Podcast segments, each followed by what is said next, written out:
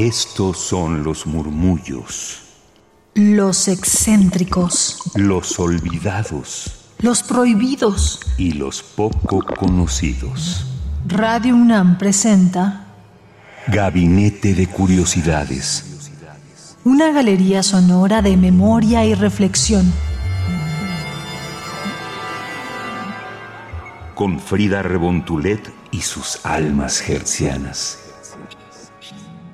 Mis queridas almas hercianas, sean bienvenidas a Gabinete de Curiosidades. Yo soy Frida Rebontulet y tengo el gusto de poder compartir con ustedes otro especial sonoro de la Fonoteca Nacional que ya saben, aquí nos dedicamos a buscar en esas gavetas de las distintas fonotecas y archivos sonoros del mundo para poder compartir con ustedes esas curiosidades que nos llaman la atención por su relevancia histórica. En esta ocasión tenemos esta producción que realizó la Fonoteca Nacional a través de su podcast de Fonoteca Nacional dedicado a el origen del foxtrot en México.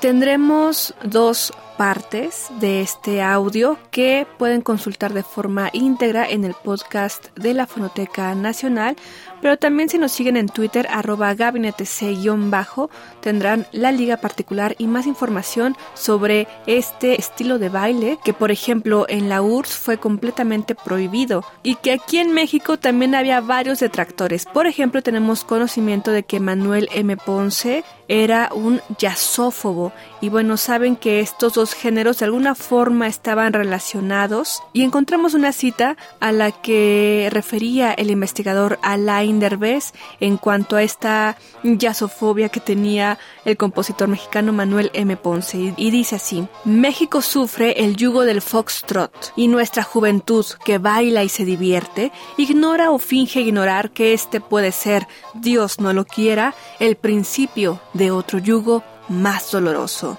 Manuel M. Ponce. Entonces, esta es la cita a la que nos refiere el investigador Alain Derbez, que recordemos que también al jazz le mencionaban como foxtrot, aunque como tal este género es más bien un tipo de baile de salón. Entonces ya con esto se dan un panorama general, ¿no? De cómo era recibido el foxtrot en México desde estos nichos de la alta cultura, digámoslo así, pero ya sabemos que no hay alta ni baja cultura, simplemente es nuestra cultura que de acuerdo al tiempo y a la moral del momento, pues se mira de una u otra forma. Así que los dejo con esta primera de dos partes dedicadas a el foxtrot, su génesis y los pioneros aquí en México que presenta la Fonoteca Nacional y que bueno lo pueden consultar en internet pero damos este espacio para que pueda sonar a través de estas frecuencias hertzianas del 96.1 de FM. Yo soy Frida Rebontulet, hasta la próxima y síganos en Twitter arroba gabinetec-bajo. Chao. Génesis y pioneros del foxtrot en México. Acompáñanos en esta investigación de Pablo Iván Argüello, coordinador del catálogo de jazz en México de la Fonoteca Nacional, donde nos cuenta el origen e intérpretes del foxtrot en nuestro país.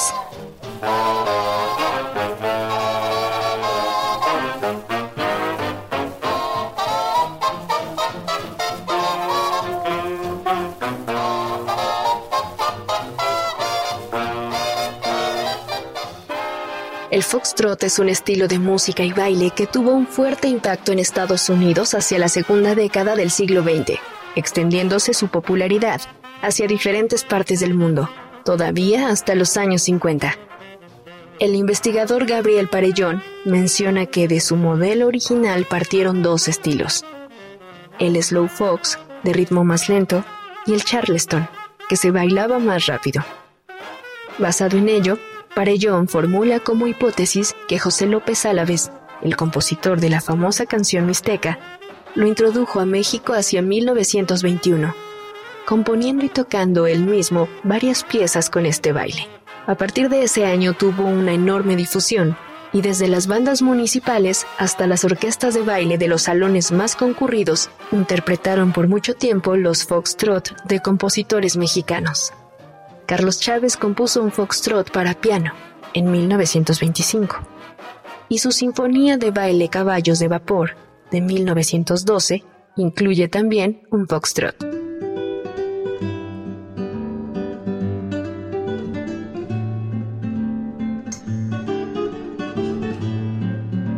No obstante, en 1919, Higinio Rubalcaba compuso el foxtrot Chapultepec que también fue ampliamente difundido en diversos espacios de esparcimiento y recreación, salones de baile principalmente.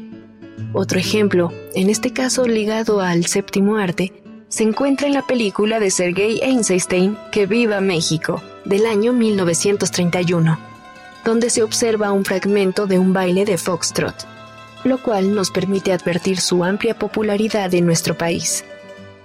Escuchemos a Margarita Cueto, una de las más renombradas cantantes de música popular latinoamericana y ópera de los años 20, interpretando el foxtrot Muñequita de Trapo, acompañada de la Orquesta Internacional, pieza que forma parte de la selección Los imprescindibles del jazz mexicano de la Fonoteca Nacional.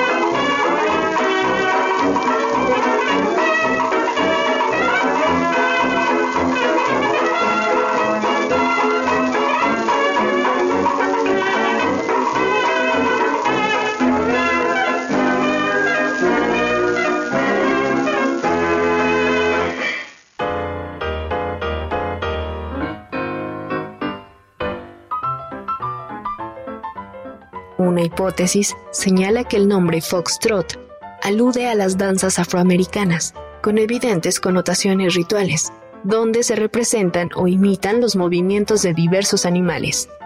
Entre estas destacan el camel wag, bunny hug, chicken scratch o snake hip, mismas que fueron representativas del crisol pluricultural de las diferentes regiones del sur de los Estados Unidos.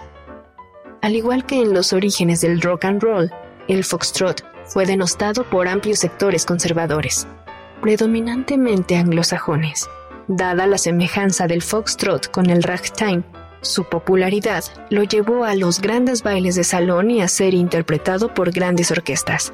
Otra hipótesis propone que el nombre se debe a la influencia del bailarín y artista de vaudeville, Harry Fox, quien se menciona como uno de los primeros bailarines en hacer uso del término.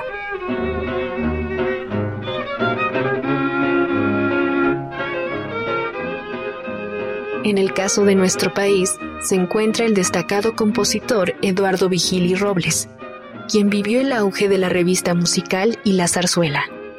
Durante la década de los 20, fue contratado por la compañía RCA Víctor para realizar producciones con artistas latinoamericanos.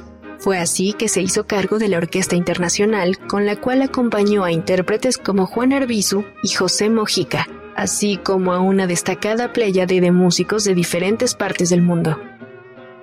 A continuación, escucharemos un tema que grabó Vigili Robles, pero en este caso con la Orquesta Víctor, llamado Las Tardes del Ritz, una pieza del compositor Genaro Monreal, grabada en 1928.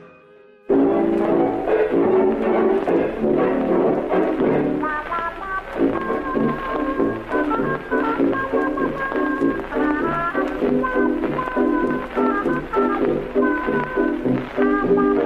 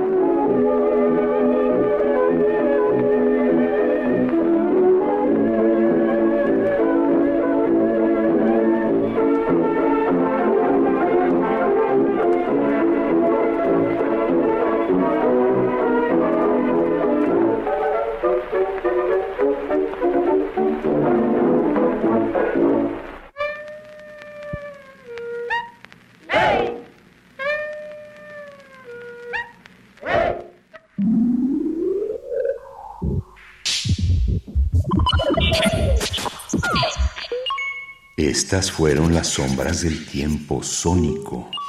Radio UNAM presentó Gabinete de Curiosidades. Refugio de experimentación, memoria y diversidad sonora. Dispara tu curiosidad en la próxima emisión.